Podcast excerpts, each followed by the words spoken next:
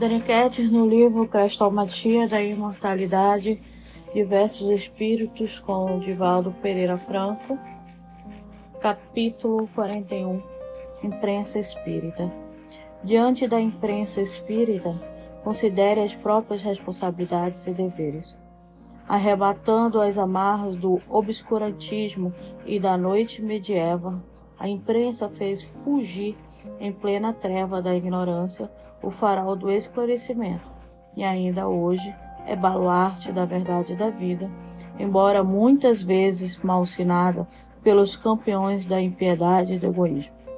Remontando aos seus primevos, identificamos copistas e iluminuristas morosos numa equipe pachorrenta, preparando manuscritos somente possíveis de compulsados por nobres e potentados que os podiam adquirir, mas que, no entanto, pouco interessados pelo conteúdo, os tornavam objeto de adorno com que atendiam a vaidade de protetores das ciências, das artes e da literatura. Embora tenha surgido por volta de 868 o primeiro livro de autoria de Wan Shen, só em 1423 apareceu na Europa uma xilogravura com duas linhas impressas sobre a efígie de São Cristóvão. Enquanto isso, imperando a bárbara em plena estagnação intelectual nas ruínas do mosteiro de Santa Arborgasto, em Estraburgo, lentamente, Gutenberg opera a fundição de tipos móveis, caprichosa e insistentemente, imprimindo com eles bíblias e saltérios. Em 1453, empreende a revolucionária impressão da Bíblia de Mainz com 42 linhas. Foi o início da revolução que abalaria os alicerces da ignorância e do medo. Utilizando-se de uma prensa de rosca, semelhante a de esmagar uvas, prosseguiu Gutenberg, ora sobre o amparo financeiro de um, ora de outro, para tudo perder quanto fosse, seu último sócio e financiador se apropriou de máquinas e materiais com as quais pretendia recuperar os prejuízos dos audaciosos cometimentos.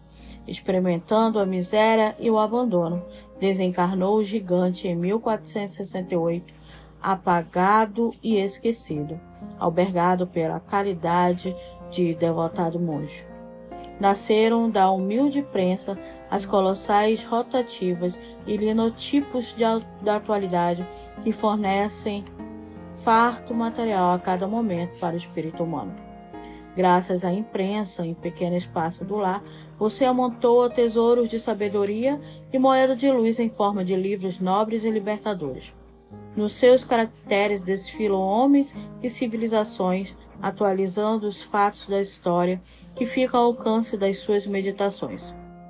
Nesse particular, a imprensa espírita, embora entibiada e fraca, lentamente vence os bastiões da ignorância moderna e do preconceito em que o homem se locomove no século da técnica para fazer o librar nos altiplanos da vida.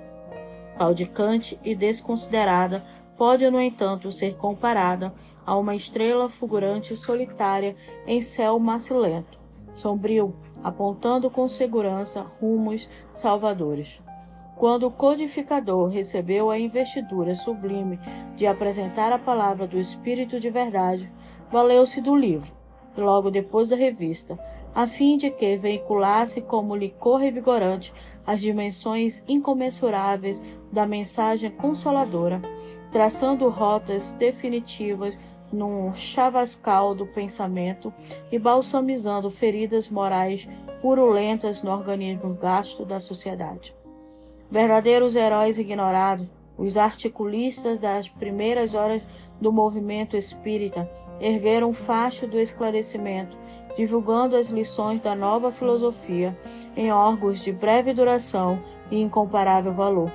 Por, estarem, por estarem fechadas as pesadas portas das organizações divulgadoras, como ainda hoje, dando preferência ao sensacionalismo vil, subornada pelos interesses mesquinhos que atuam contra os nobres ideais da humanidade.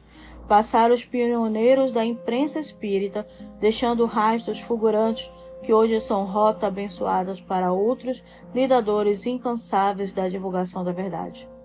E aí estão a página espírita, o jornal espírita, a revista espírita e o livro espírita materializando o pensamento dos espíritos na mente e nos sentimentos humanos, apesar das dificuldades assoberbantes, mas não desanimadoras. Se você encontra na lição espírita que lhe foi apresentada gratificante conforto e o pão de sustento à hora do desfalecimento, apresse o passo e avance para ajudar esse organismo necessitado de auxílio. Quando homens e cidades desaparecerão, o livro os sobreviveu falando sobre eles. Verdugos da inteligência e do saber incineraram por diversas vezes esses monumentos grandiosos, portadores da história dos tempos, mas eles sobreviveram aos sicários.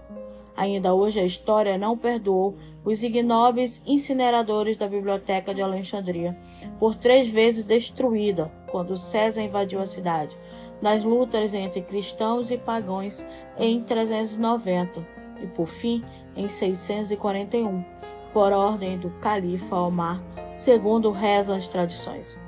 E mesmo ontem, em reconhecendo o incomparável valor do livro, em Barcelona, nos idos de 1861, queimaram-se em praça pública 300 volumes espíritas, repetindo-se as façanhas do passado, como esperar que as cinzas da intolerância pudessem obubrar as claridades do céu ali retratadas.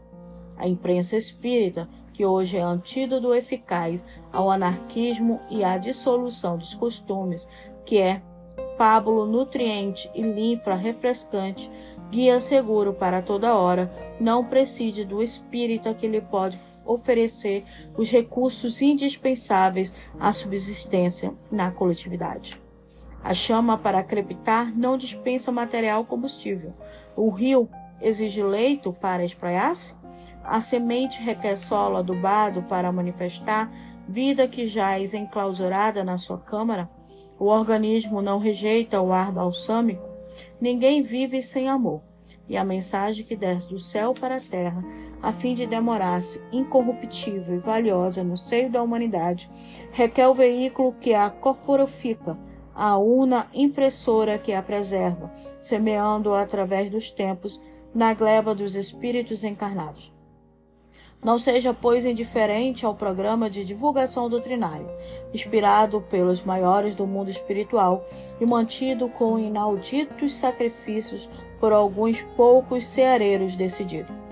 Lembre, por fim, que o Espiritismo que hoje lhe clareia a vida lhe conduz contínua, inconfundível, sem adentos nem intercalamentos perniciosos, consoante o recebeu Allan Kardec das vozes, graças ao livro e à revista espírita, permanecendo inamovível e atual, mesmo depois de um século passado, e como a homenagear a imprensa libertadora e sadia que o Espiritismo representa, o codificador desencarnou após atender a um caixeiro de livraria que vierá buscar exemplares da Reiva, deixando na codificação a luminosa flama que ficaria ardendo na pira da esperança como marco da nova família humana.